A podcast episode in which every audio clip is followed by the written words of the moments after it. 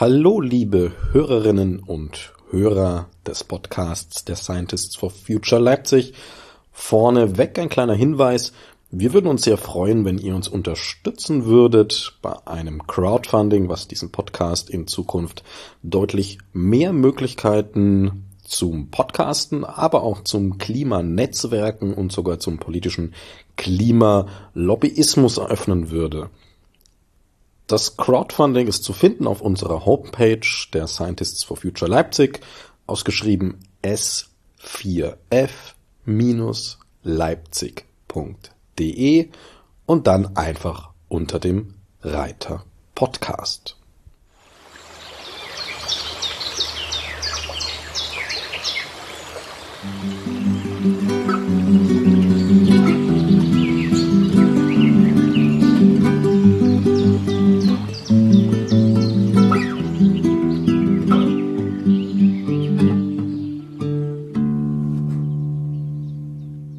Hallo, liebe Hörerinnen und Hörer, eine weitere Folge der Interviews for Future. Heute eine Folge auf Englisch, deswegen auch gleich nochmal die Begrüßung in Englisch. Hello, dear listeners to um, podcast from uh, Scientists for Future Leipzig podcast Interviews for Future.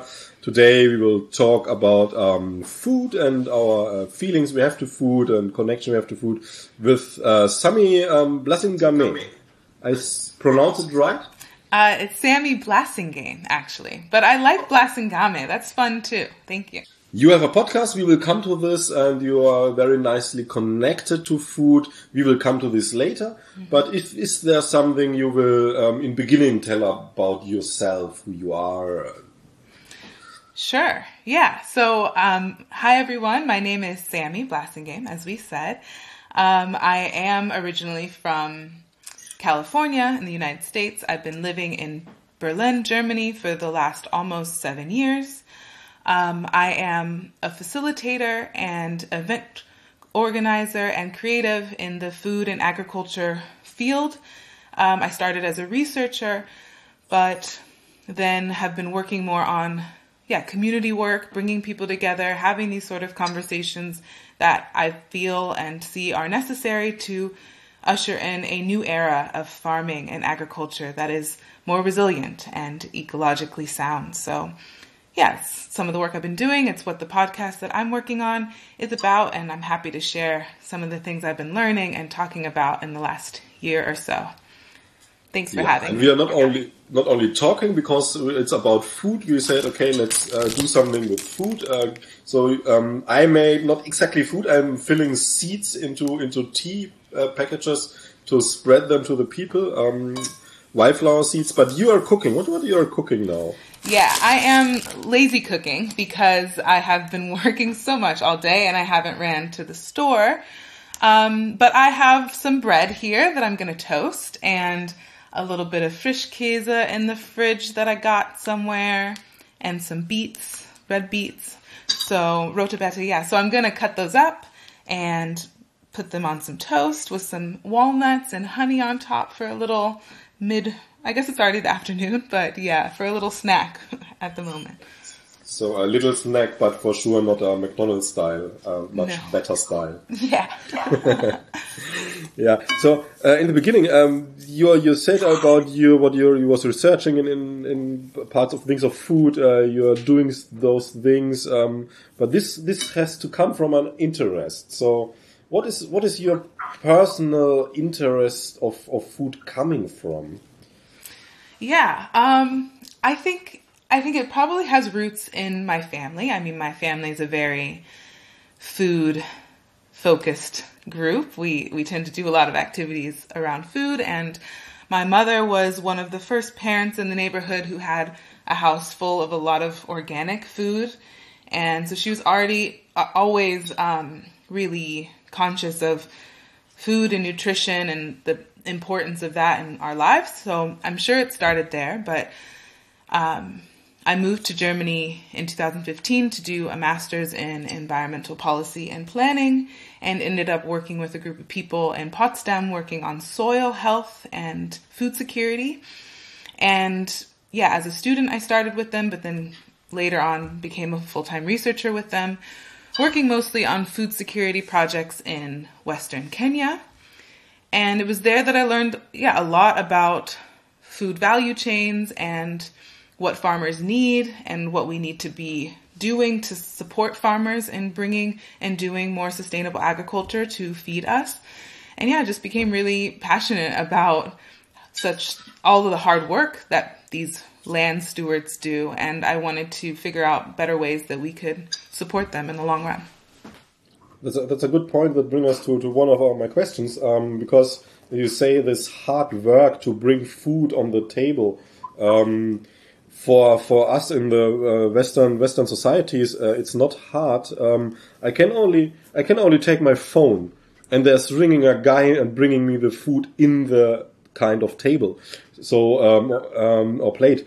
So is is this something you'd say? Okay, we've in in first in first world we've we've lost a bit the connection to food, maybe similar as we've lost a bit the connection to energy because we only open it and it comes out of the wall and we don't have the feeling of producing it. Yeah. Yeah. I mean, I mean, I wouldn't use those terms first and third world, but I would, I would use more like over and underdeveloped places. Okay, yeah. um, and so in overdeveloped places that are very industrialized, yeah, I think that has led us to being a little disconnected from natural resources and how things actually happen in the world. And that's, yeah, it's not to blame an individual on their lack of that information. It's just kind of the societies we've built for ourselves. And yeah, they're fast. Um, they are, yeah, constantly moving and people feel like they don't have enough time to focus and think about these sort of things. And especially when it comes to food, food has also been commoditized to be something we can just grab and go with. But for most of our history, food has been something we gathered around and sat and appreciated and valued. And I think there's lots that we could do to kind of get back to that feeling. And yeah, I think it would bring a lot of health benefits, health and societal benefits if we did. Yeah, it's interesting because um, this is many people are afraid of. So, oh, I have to make my own food, or I have to make, maybe grow my own vegetables. Um, this first feels like a step backwards, and then they come with, oh, it's the mid ages, and we don't want to be the mid ages. Mm-hmm. And how would you how would you bring this in, in, in together with with as you said with with being healthy and maybe not only the the the, the uh, physical health, maybe this kind of mental health, like how nice it is to eat a marmalade you, you made yourself, or as an example. Yeah. Um, so I think, I think anyone who has had the privilege to make the time in their life to cook their own food and produce their own products, whether it be a marmalade or their oat milk or a loaf of bread or something. Um, I think that they they have seen how great it feels to produce something yourself. You know, it's, it's amazing to eat something you know that your hands made. Um, but I also just want to acknowledge that these sort of shifts, these sort of societal shifts and cultural shifts that I'm hoping to see are, are not done in a silo. They're done in a, within the context of being a capitalist society that pushes us to be productive all the time and like move very fast. And so I try to be conscious of encouraging people to take the time to care more about their food while also acknowledging that many people don't have that privilege and they, they have to work, they have to do this or that. And so, um, when I ask people to care more about their food or take more time for it, it's also within the same vein of asking us to think about how we can live differently and have different societies because it will require us to make more time in our week that is not always towards work but towards just enjoyment and contribution to ourselves and community. Um, yeah i think i think these sort of shifts i'm asking for are are larger are in a larger context of the shifts we need in our societies to be more sustainable environmentally socially and economically so would you say um, that in our that our kind of of um, economy society wouldn't isn't possible to work without um, some fast food? Um, yeah, I, I, I, an easy answer is yes. I think An easy answer is yes because I do it too. You know, like I also live in like a Western industrialized society. Berlin happens to be, I think it's still the most affordable capital city in Europe. Um, you know, you can still live quite cheaply here and not have to work a full time job to survive. So that allows a lot of us the freedom to explore more enjoyment, whether it be with our food or just our time. But uh, yeah, I also have days where I'm rushing and I just have to grab something and it's not the best choice or I don't know exactly where that came from. And when I have too many days like that, I feel I don't feel good, you know? Like I like to be conscious of what I'm eating and where it's coming from and who produced it. But sometimes it's just not possible. As I said, not possible, and you're you're you're aware of these those things, and it's for you often sometimes not possible. And then you have people they don't think about those things, and for sure they grab the next sausage. Yeah. Um, but let's let's come come to to, to maybe first to, to a kind of um, global scale. So so we have a problem with different problems with food. Um, for sure, in the in the um, climate scale is the question about uh, how many CO2 comes from food production, and combined with is all this food the world produces is this needed? So can you scale us this a bit? Sure. Um, so I think the common number of like emissions that come out of food and agriculture is about a quarter um, of the emissions come from this sector, and most of those emissions are coming from land transformations. So when forests are cut or burnt down to make fields to raise animals or to do agri- some other tor- type of farming, um, that those land conversion conversions are causing a lot of emissions. And another big part of that is food waste. So a third of the food that we produce right now is being wasted. And Worldwide. worldwide, yes, a third of the food worldwide is being wasted. And in less wealthy economies, a lot of that waste is happening um, after production. So in transport to a market or yeah, it's just they don't have the transport, the logistics necessary and the kind of cooling facilities or whatever it may be to preserve that food. So a lot of food is being wasted in transport. Um, but in wealthier economies, like here in Berlin or in the United States, um, a lot of that food is being wasted at retail and then mostly in consumers' homes. So a lot of people buying too much food and forgetting it's there or not knowing how to store it properly and it goes old too fast. That's a big problem that we have here. Um, and so yeah, that, that turns out into a reality of we do produce enough food to feed everyone on this planet, but it's a problem of logistics and in some places a problem of overconsumption that leads to a lot of waste. So in in in the actual uh, scale of uh, close to eight billion people on this world, um, it is possible to produce food, produce food for all of these people and not destroying the planet. It definitely, definitely is. And a lot of that will require us to farm in a new and different way. Um, I think, yeah, some of our big organizations are, are starting to really push for that. But for so long, when I was doing my studies, also like the FAO would come out with reports saying how we need to grow this much more food to feed everybody without actually acknowledging all the food waste, like in the same context, not acknowledging all the food waste and the logistics issues that we're facing. And so these issues really need to be looked at holistically and, um, yeah, you can't just pinpoint one thing. Also, um, also, I forget the question you just asked me. Remind me again. Um, I still forgot that for say I was was following what you were saying.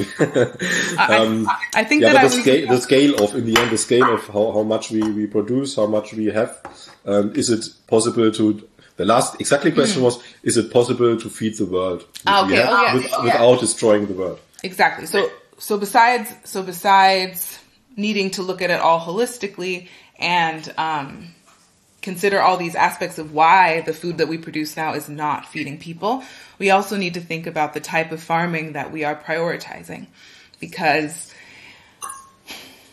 there's been a long history of of efficiency talks and how we need bigger, more industrialized farms to feed the world, to feed the masses. And in some ways, I understand that I do, but I think that we're not giving enough credit to farming systems that are more regenerative, that are more ecological, and therefore playing on each other. The, the crops that you grow play and um, help each other in some way.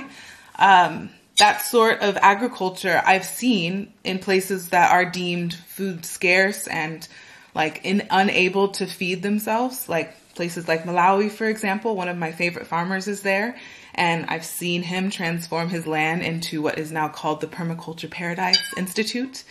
Um, but yeah, like it's they they say that you can't grow food there, but and it's the sand the soil is so sandy. But I've seen him transform it into this beautifully abundant food forest place.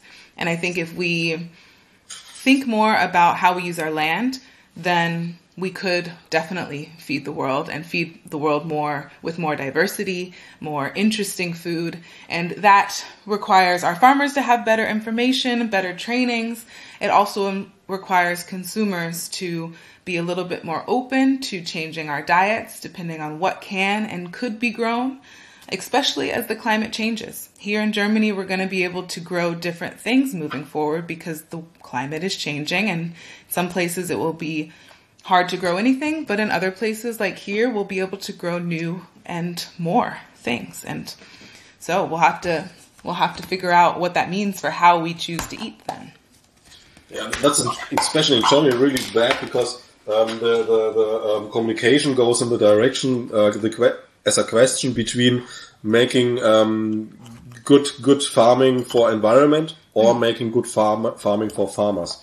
And this is for sure not not real, not a real fact, but but it's um, mm. manipulating uh, from from clear sides we all know, uh, so that we come to this point that the farmers are thinking that biological farming will kill their um, jobs, but in the end they lose their jobs because of the the mass production. And if I think it's around about 300 farmers, little farmers go away every year in Germany. Yeah. I think it's, I don't know how many, yeah, I think it was like 5,000 farms actually in this last, oh. in, in the last group of people that I talked to. They were talking about we're losing like 5,000 farms a year, which is a wild number to think about. And yeah, there are here definitely um, tensions between the group of far, like the farmers union in Germany, and then like groups like ABL, who I'm who I'm closer to and know some people in. So there's like this protest for Sat that they do every year, but then like a counter protest because the farm, yeah, as you said, the farmers are nervous about what that means for them. So that's why I say we really need to focus on what farmers need and stop demonizing farmers. For a long time while I was working on this project, um, the podcast project. Uh, I've been, I had this image that like there's far, there's good and bad farmers. And thank goodness I talked to enough people to get that image out of my mind. There are no good and bad farmers. There are farmers who are producing our food and who need our support to transition to potentially better forms of agriculture. They've been trained and the educational system has pushed them in one direction and has told them to build certain structures and do certain things on their farms that are more in line with an industrial food system. And now we're asking them all of a sudden to change to a more ecological one. And that means they're going to need our support financially through EU subsidies and then national subsidies, but also just generally from consumers buying their products, especially if they start growing new interesting things that are better for the soil. Yeah. So let's let's come to your podcast. Um, what's the the ground based idea of the podcast, or where comes the idea to make it, and what can can only say a few words about your podcast first? For sure. So I've been working on a creative research project called um, "Food in My Kiez." Kiez is as the listeners will probably know, a German word for neighborhood. Um, and Uh, it started about a year ago, um, as I said, as a creative research project, but then it got turned into a podcast. And so for the past six months or so, I've been working to develop a six episode podcast series that focuses on Berlin and the food system here. Um, and the idea really came from wanting to expand that conversation around food and agriculture, around the future of food, to include many, many more voices and perspectives in what I call the food economy here. So I started, as I said before, I was working on projects in Kenya and more internationally, talking about sustainable agriculture and food security. Um, but then at, right before the pandemic hit, I've decided to focus just on Berlin and Berlin's food system. And so I started to meet a lot of people, understand which actors were involved in different aspects from farming all the way through retail and education and things. Um, and I just felt like the conversations I was having, the spaces that I were in were very homogeneous. The, the ecological food, organic food space is has a certain demographic, a kind of white middle class demographic. When when I look around Berlin, I see so many other people who are not being engaged by this conversation. So I wanted to talk more with people like that. And so the six episodes go Kiez by Kiez um, and talks with people who own businesses there, who are involved in food somehow, but then also talks a lot about to people on the street. So a lot of the work I've been doing in the last six months has just been talking to people, and some of that makes its way into the podcast.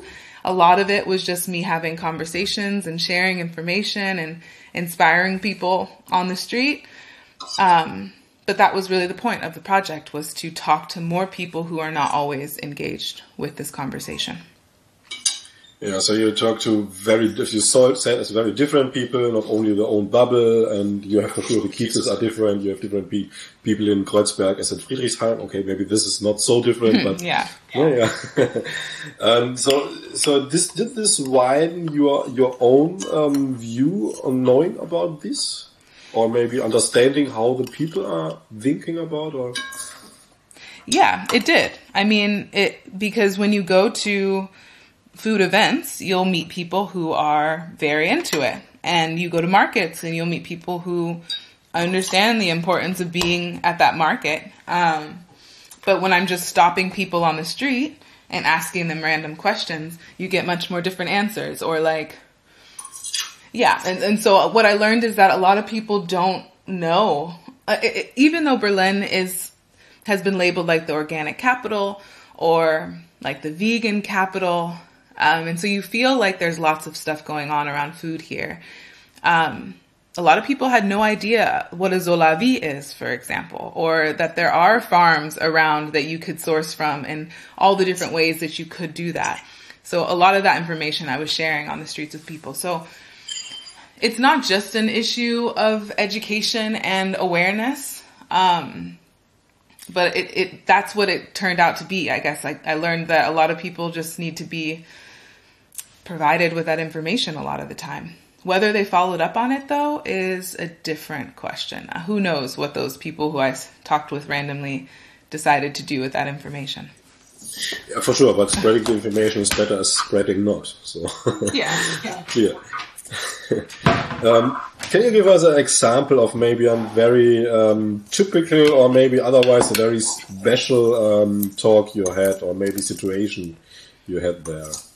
Sure. Um, let's see. I mean, the price ones are always interesting because Berlin is, well, Germany actually is a country that is still so frugal when it comes to food. They spend the least amount of our income on food. So that's an interesting one, especially being in Berlin where everything is quite affordable and people saying, oh, it's too expensive, it's too expensive. Um, I think there's lots of work to do there on like where we place certain values potentially. Um, one interesting conversation I had or was about like food chain stuff. Um, and you hear in episode two, so, so episode one is about curiosity. It's about, um, being curious about the the world around you, the people and food and everything around you. So episode two is talking about the industrial food system and how, yeah, how we mostly get supplied with food. And I won't go through what all the rest of the episodes are. You can go check them out. But episode two, I heard an interesting story about these little cocktail shrimp. So you'll hear if you listen to the episode, um, someone talk about them learning about the fact that popcorn shrimp in Hamburg, like you can find a little roll of that in the store for like two euros. But then he found out that, that those shrimp are often found in the sea or they're, they're harvested in the sea and then shrimp, shipped all the way over to Morocco where cheap labor there is peeling them and then shipped all the way back here in order to get them to the store for $2. And his friend, his friend's family opened up a fishery in Hamburg and they were selling them hand peeled, German hands peeled cocktail shrimp and the same roll was like $12. And so that was just an interesting story about the the realities of what it takes to produce food, you know? And if you do it here or there, this is what you're getting, but it comes with all these externalities. Um, so yeah, that was an interesting story I heard. That's interesting because I lived in Wiesbaden uh, a few years, uh, Wiesbaden in Germany and in Hessen. Yeah. And um, they told me someone there's there's an um, military U.S. airfield, uh, still not used, I think, but uh, was long time used after World War II. Mm-hmm. And they did the same. They they did put the vegetables. Uns, I think it was unsorted vegetables produced in in USA or farmed mm-hmm. in USA. They put in the in the planes, put them to Wiesbaden, where the cheap um, uh, post-war German workers came, sorted them, and then put them in the planes, bring them back to USA to sell it. And yeah. it was cheaper to do so. Yeah. As to yeah. take the, uh, the, the workers in, in, in, in the US they were more expensive. That's the only point. Then. Yeah, and that's what happens in a a global food economy. You know, like a lot of things that we're growing in one place get shipped to another place to process. And if you're just looking at it economically, then great. I mean, I guess that's the best way to do it. Um, and I mean, and I mean, transportation in our food system is not the large part of the emissions. So like yeah, you told before, you have more the, the, the producing of the food. Yeah, which is one of the criticisms that people who work on local food systems often get. Like, what does it matter? You know, the the transport emissions are so low in food. Like, what does it matter making a local food system? But for me, the benefits of a local food system are are much more than that. They are contributing to a more local economy, fair prices, like knowing our neighbors and yeah, being in this community, which I think brings much more benefit to society in the long run than any other way that we would choose to make our food systems. So, it's, so and, yeah. and would you say um, that is that is I would say maybe important for the people that they relearn that you don't have every food in every time in the year. So maybe strawberries in winter. No if you make regional more, you have uh, not so much uh, ananas in Germany, maybe as an example. Yeah, and so yeah, exactly. So some some food like that has to be flown in. Those are really the types of food that we probably should avoid having all the time and maybe at all. Um, but yeah, I think seasonal eating is something we really could connect way more to. Um, you know, I think I think German supermarkets do a better job than some US ones I know.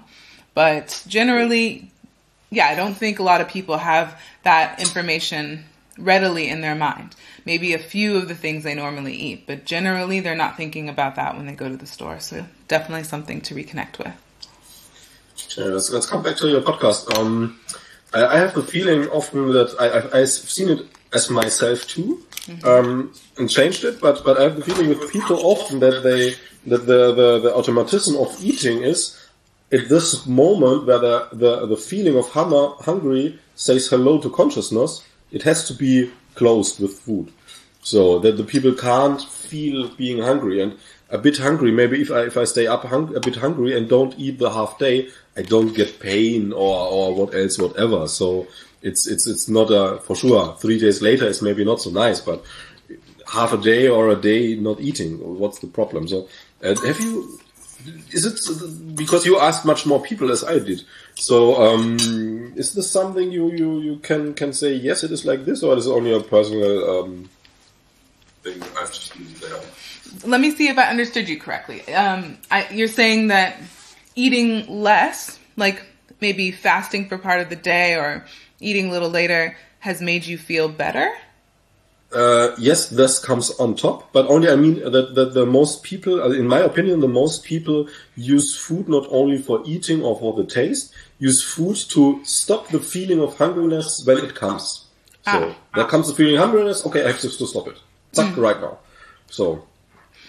Um, yeah, it's not necessarily a question I ask to people on the streets, but, but yeah, I think that the way that we're conditioned to eat is kind of like at certain times a day, and so there's there's people that are eating um, more intuitively, uh, and so that would require eating when you say you're hungry, right? But um, I think sometimes feelings of hunger can be coming from different places, and so now we're back to really reconnecting with ourselves and our bodies and what our bodies need because sometimes I feel hungry and I just need to drink more water. Or Sometimes I feel hungry and I could eat some fruit instead of making a whole sandwich that, um, yeah, I don't, my body doesn't necessarily need right now.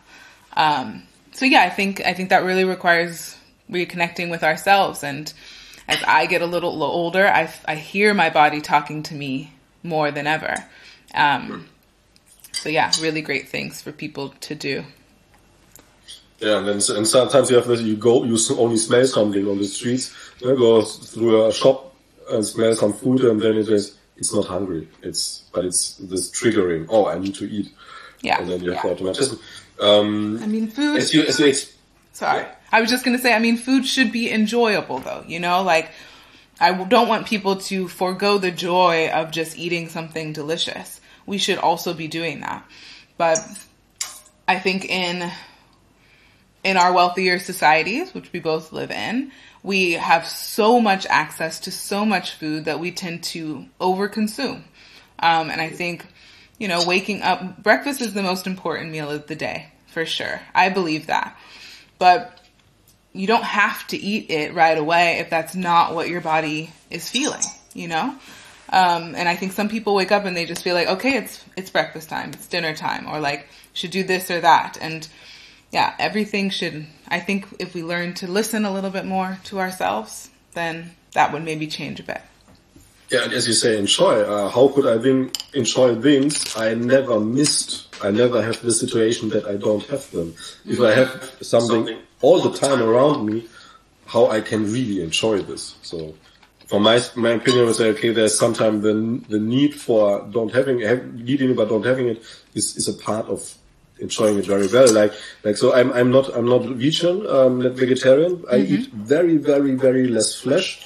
Mm-hmm. Maybe, maybe 200 grams a month, sometimes wow. less. Mm-hmm. Um, but good one, and I enjoy it very much. And, um, I wouldn't enjoy if I would eat every day or every second day. It's, uh, it's not special in the end.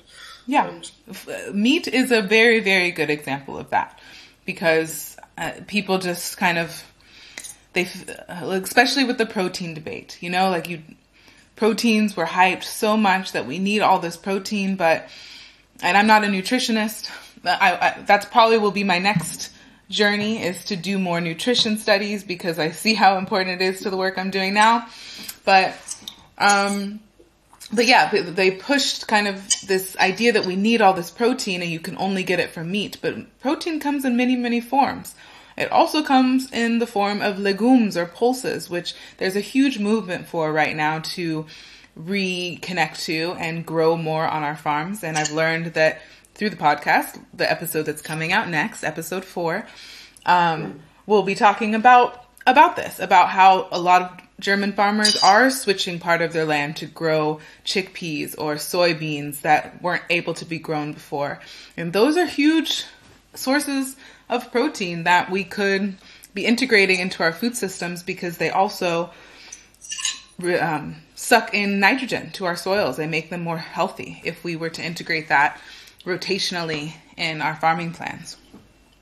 Yeah, healthy is something uh, because sometimes people are not interested in healthy, not so much to say, okay, I'm smoking, I'm drinking much alcohol, what else, whatever. No, um, but if you talk with so many people about food, for sure you are you are interested in the talk, open-minded, not not to press something in, but for sure you you have this wanting to to to to uh, motivate the people to think more about food, to to eat uh, more conscious. Is there some narrative you would say that works very well? Or maybe a few of narratives. Mm. Or easily works easily maybe. So if our listeners now say, "Ah, okay, I have this situation sometimes, maybe maybe at work," um, so ah, they say this, and and ah, the people understand like, like those. Um, I think I'm not sure about stories, but I mean, sharing recipes is something that's really helpful, or making something and bringing that and sharing it with people. Um, I think this this work really requires us to learn by doing and show by doing, inspire by doing. And so like the best Solawi projects that I know, and for those listening who don't know what Solawi is, Solidarische Landwirtschaft, community supported agriculture. The best Solawi projects I know have groups of people who share recipes all the time and like they're not really sure what this vegetable is, but like let me try it in this new way and then all of a sudden they're like, "Wow, I never did that before." That's was actually not so hard or was really delicious. And so I think it just all of it really comes from inspiration because food is such a tradition heavy, um, comfort filled activity.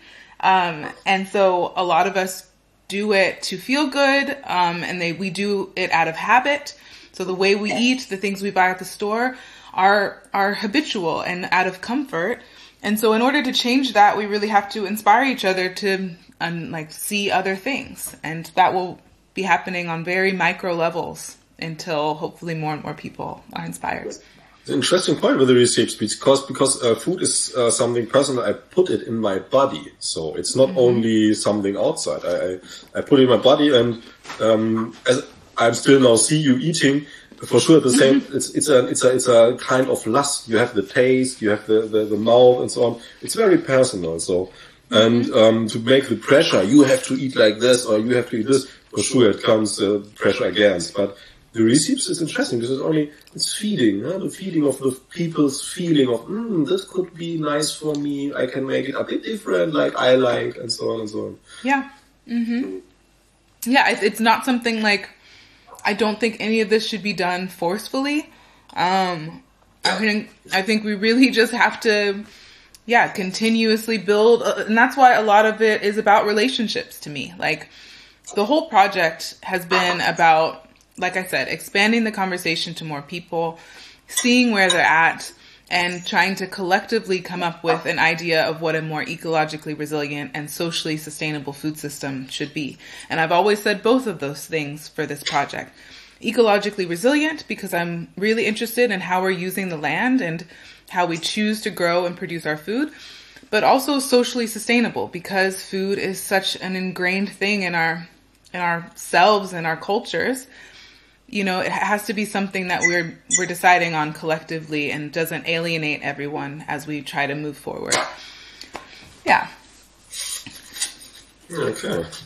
Yes, in, in the end, you have to take the people with you and not to against. Exactly. So. Yeah. With any big changes, it's it comes from incremental changes all along the way. So we talked much about food. Uh, first, first maybe one, one only yes no question. I would say for sure yes, but food includes drinking. Yeah. Yeah. Mm-hmm. Yeah. Clear. Only yeah. that this is clear made. And um, um, is there in eating, drinking, is there some food uh, we eat? Um, you would say this is so much away from from natural food, from the that you would say you eat it, but in my opinion, it's not food anymore? Um. Hmm. No. No. Okay. uh-uh, I don't want to demonize any certain foods, especially because all of us have to choose food that we have access to and can afford. And so sometimes some of that food may not be the most nutritious food, but it is what you have in front of you, and that is okay too. Um, yeah, I mean, all food is comes from the raw product of something in the beginning. And so what I'm most interested in is that those raw products are grown in a way that is helping be regenerative to our earth and natural resources. What happens from there is all along people's taste and desires and, you know, the more processed a food is, and processed means lots of things. I don't want to demonize that word either. But the more that a product is made for industrialized commercial use or selling, then let's be more conscious of like what is all actually in there and where did it come from because it's it's often not transparent to the consumer in the end. Yeah, and, and what's what's making with yourself? So I've I've uh, read something about that. If you eat one month or two months only fast food, that in your brain visible there comes something you see normally on drug addicted people. Yeah. So no, that's yeah, and uh, yeah, and everything is in moderation. You know, if it's not fast food, it's just food with lots of high sugar in it. Anything that you do too much of is bad for you. That's at least that's what I believe. Very interesting is uh, I did this in a, in a, very very big supermarket where you have thousand types of ketchup. Uh, I, I took the time, maybe half an hour, to check the ingredients of all the ketchup, the normal and the kids ketchup. Mm-hmm. And in the kids ketchup, you have only the much more sugar in the end. This is the much worse food as the normal adult ketchup. So interesting. I didn't even know that there was adult ketchup and kid ketchup. So the adult ketchup is not called adult ketchup, but there's special kids ketchup, and this is with with more sugar and sweeteners and so on and so on. If you are in a, a Kaufland, it's some big store we have there, I think in Berlin too, no? mm-hmm, where you have really the, the the two meters of different ketchup. So then you will find a spot of maybe half a meter kids ketchup, and um, that's cruel. yeah, that's and and honestly, it was opposite of what I thought you were gonna say because the kids ketchup, at least in Europe, I would expect it to be quote healthier, i.e., less sugar.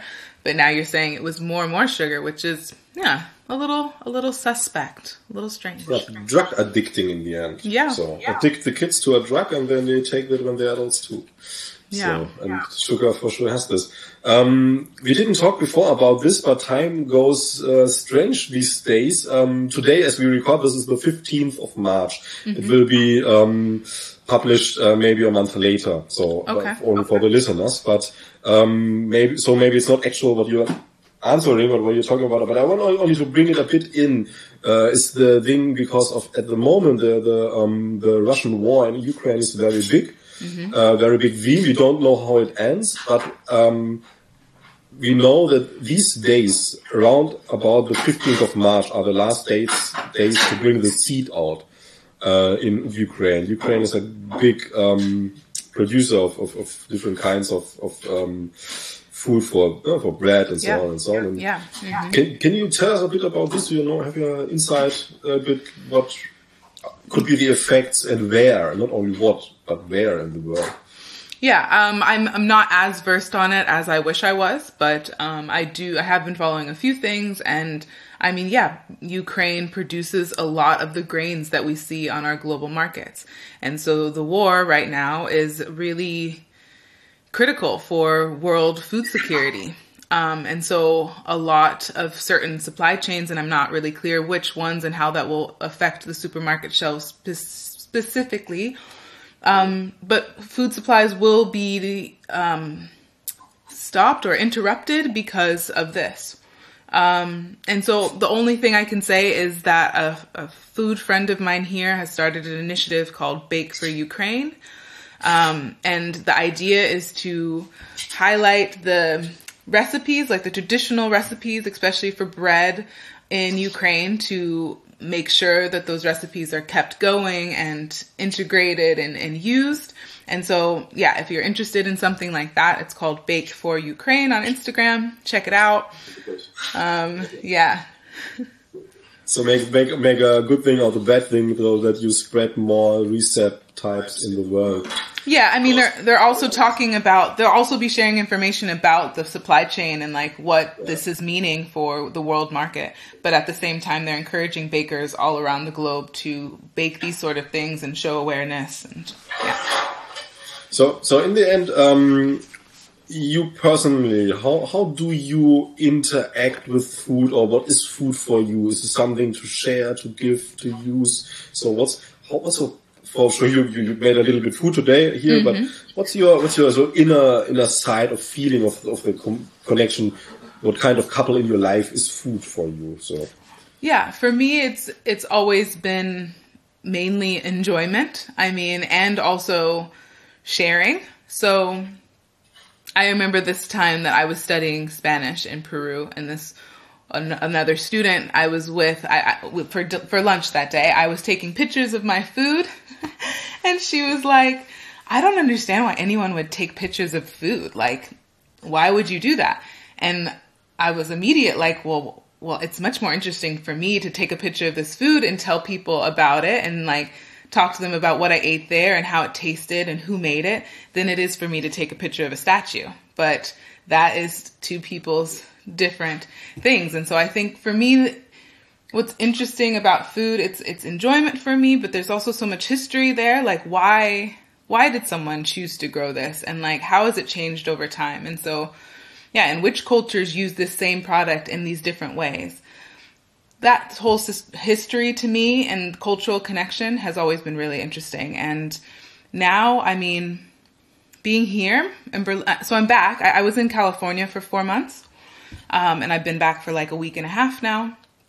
And I'm having to like relearn about how I feed myself here because how they feed themselves in California, everyone mostly drives to a store and buys a bunch of stuff and comes back. And here I really appreciate being able to pop into a store or go to a weekly market to get my vegetables.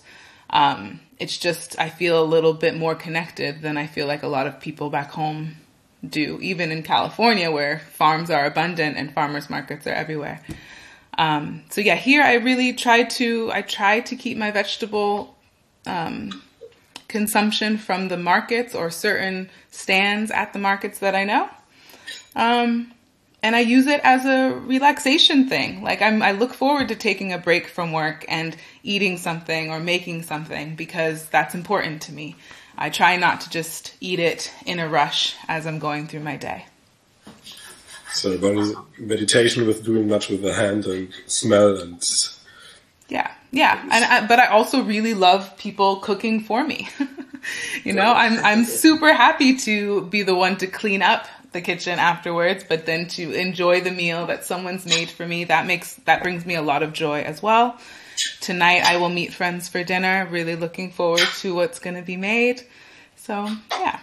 So the, the sharing of food you, uh, the sharing part you made is not, um, not only uh, sharing especially food, but sharing the joy on food, in different ways. How, hey, look, this was very nice. I tell you how it smelled, how it looked, or I give you a receipt, or I sit down, let you cook, and, and later I make the kitchen, or vice versa. So yeah, it's yeah, sharing it's just, of this whole thing. Definitely, it is a collaborative effort. Always, cooking is collaborative. Um, yeah.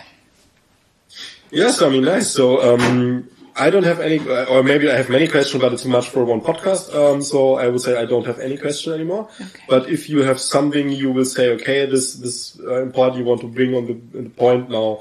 Uh, maybe you want to greet someone or tell us a recipe. I don't know. So this could be an open slot for you. Sure. Um, well, my only thing was that um, in in being invited to speak on a science for podcasts like this, I was like, well, I'm not so sciency, you know, I don't have tons of numbers in my head. What's important to me is people's stories, how people are doing, and how we can engage in more dialogue to bring us all along on this journey towards more sustainability, whether that's in our food systems or in any other aspect of our societies. So that is really what this project's about. If you choose to listen, and I hope you do, check out Food in My Kiez, the podcast.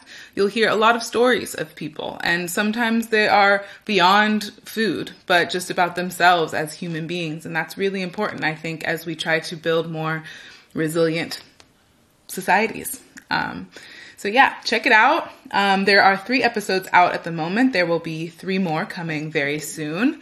Um, and the ones coming up are are juicy. They're into politics and like justice issues. So yeah, stay tuned. You follow me mostly on Instagram is where I do most of the updates, but there's also a website. So yeah, I'm sure you'll link to it. I hope you'll link to it. Yeah, you. I think uh, there will be an open door because sometimes the scientists, mostly the natural scientists, forget, but they are humans too, and for sure they are good addicted on those uh, ways. That's not only numbers. Yeah, definitely. Yeah, so thank you very much for joining us. Thank you. It was a pleasure.